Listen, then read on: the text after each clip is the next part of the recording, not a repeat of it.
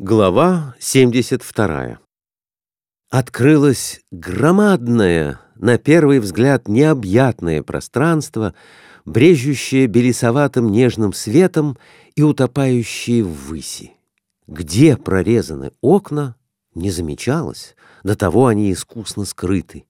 «Фу, какая штука!» — произнес, наконец, Николай Иванович.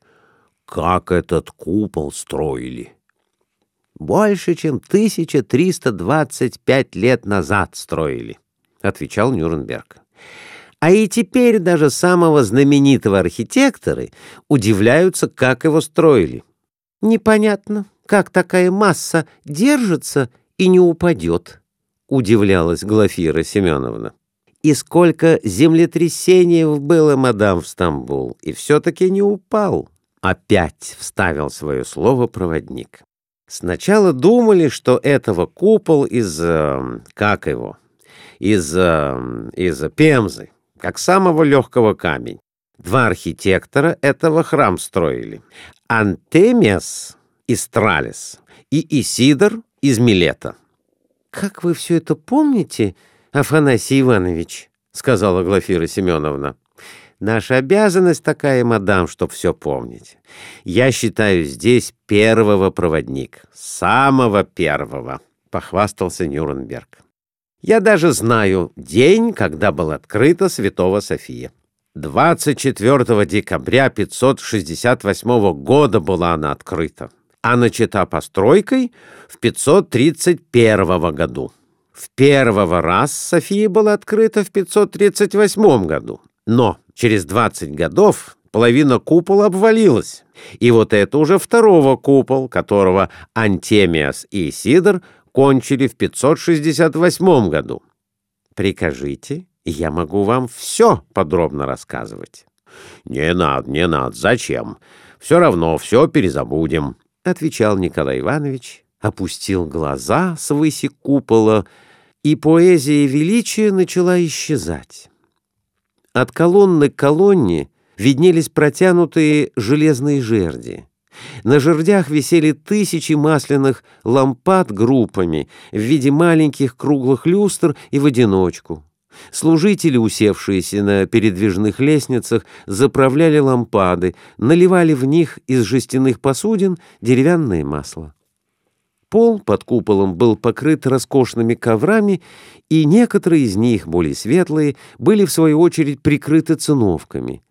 То там, то сям сидели на коленях, по-восточному опрокинувшись корпусом на пятки, молящиеся в челмах и фесках, и, зажав пальцами уши, шепотом произносили молитву. Черноглазый турчонок-подросток с еле пробивающимися усиками в европейском костюме, но в феске и без ботинок, тоже сидел на коленях, смотрел в большую книгу, положенную перед ним на скамеечке, и нараспев читал стихи Корана. Поодаль от него помещался старый бородатый улем в громадной челме и халате, также на коленях, и поправлял его время от времени это сын какого-нибудь Шамбелен или от Паша. Учится у папа своего мусульманскому закону. Пояснил Нюрнберг, подвел супругов к величественным колоннам и сказал, «Вот, восемь колонн из цельного порфира. Они были перенесены сюда, из храма солнца. Постойте, постойте!» Остановил он супругов, видя, что они невнимательно относятся к колоннам. «Есть еще колонны, вот!» Эти взяты из другого языческого храма, из храма Дианы Эфесской. Но и эти чудеса древнего искусства супруги удостоили только беглых взглядов.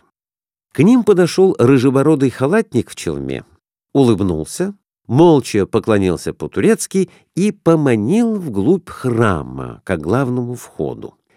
«Бакшиш сорвать хочет! Бакшиш, не ходите!» Остановил супругов Нюрнберг и начал перебраниваться по-турецки с халатником, но супруги все-таки пошли за халатником. Против главного входа он остановился, указал рукой на стену и прищелкнул языком. Здесь, на стене, над аркой, удаленной от купола, в полумраке, супруги увидели сохранившееся незамазанном изображение Святого Духа в виде голубя. Халатник, показав изображение, протянул уже руку и говорил «Бакшиш, Эфиндим». «Видите? Видите?» — вскричал Нюрнберг. «Вот уж он просит на чай. А зачем? Я сам вам все покажу. У всякого уголки Ая Софья еще лучше его знаю». Но халатник не отставал и, заискивающе улыбаясь, твердил «Бакшиш, Эфендим». Николай Иванович сунул ему в руку серебряную монетку в два пиастра.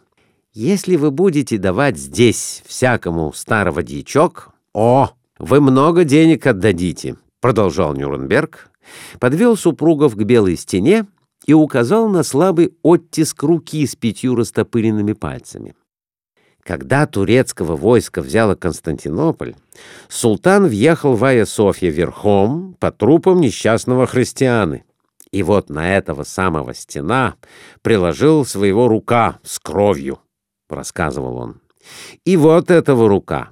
Вы можете ее видеть, вот пальцы. И так с тех пор пятно и осталось? — недоверчиво спросила Глафира Семеновна.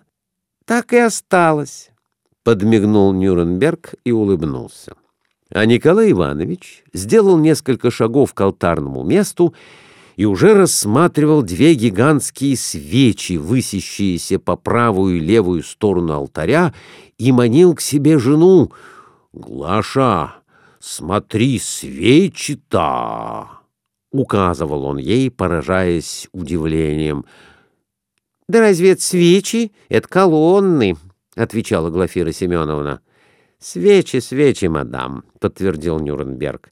«И представьте себе, из самого чистого воска». Перед супругами были две колоссальные свечи в 4-5 сажений вышины и такого объема в толщину, что двум взрослым людям еле-еле представлялась возможность обнять их. «Но у нас на матушке Руси, я думаю, еще ни один купец таких свечей не ставил, — торжественно произнес Николай Иванович. — Послушайте, Нюрнберг, как же они зажигаются? — О, на этого есть особого лестницы. Эти свечи зажигают только в самого большущего праздники. — Да неужели они все из воска? Я думаю, там в середине дерева, — усомнилась Глафира Семеновна. — Пс, что вы, мадам! В мусульманского мечеть может по закону гореть только настоящего воск и оливкового масла, а другого материал ни-ни. И Нюрнберг сделал отрицательный жест рукой. «Хотите турецкого хорошего ковры смотреть?» — спросил он. «Здесь есть на полу, прикрытого циновками, ковры, которые 10, 15, 20 тысяч пиастров стоят». Николай Иванович взглянул на жену и отвечал — ну что ковры, бог с ними. Мечеть осмотрели, с нас и довольно. Подтвердила это и Глафира Семеновна, прибавив. Ведь мы не англичане. Нам не надо каждый кирпичик на каждой колонне рассматривать или плиты пола считать. Мы так. В общем, видели Софию снаружи, изнутри, ну и довольно. Где выход? Они начали выходить из мечети. К ним подскочил еще халатник и тоже таинственно манил их куда-то, но они уже не обратили на него внимания, и Николай Иванович только отмахнулся. Возвращаясь к выходу, соломенные туфли он уже нес в руках. Но никто на это его вольнодумство не обращал внимания. «Свечи уж очень удивительны, замечательные свечи, царь свечи!» Как эти свечи отливали! Вот что любопытно!» — повторил он несколько раз. При выходе их окружили халатники и просили бакшиш. Просил себе бакшиш мальчик, у которого хранились калоши и трость. Просил бакшиш старик с ларчиком, продавший им входной билет. «Давать или не давать?» — спрашивал Нюрнберг. «Ведь из-за того и входного плата установлено во всякого мечеть, чтобы не давать бакшиш. «Дайте понемногу, ну их», — сказал Николай Иванович, — «пусть церковные крысы попользуются». Нюрнберг принялся раздавать направо и налево мелочь.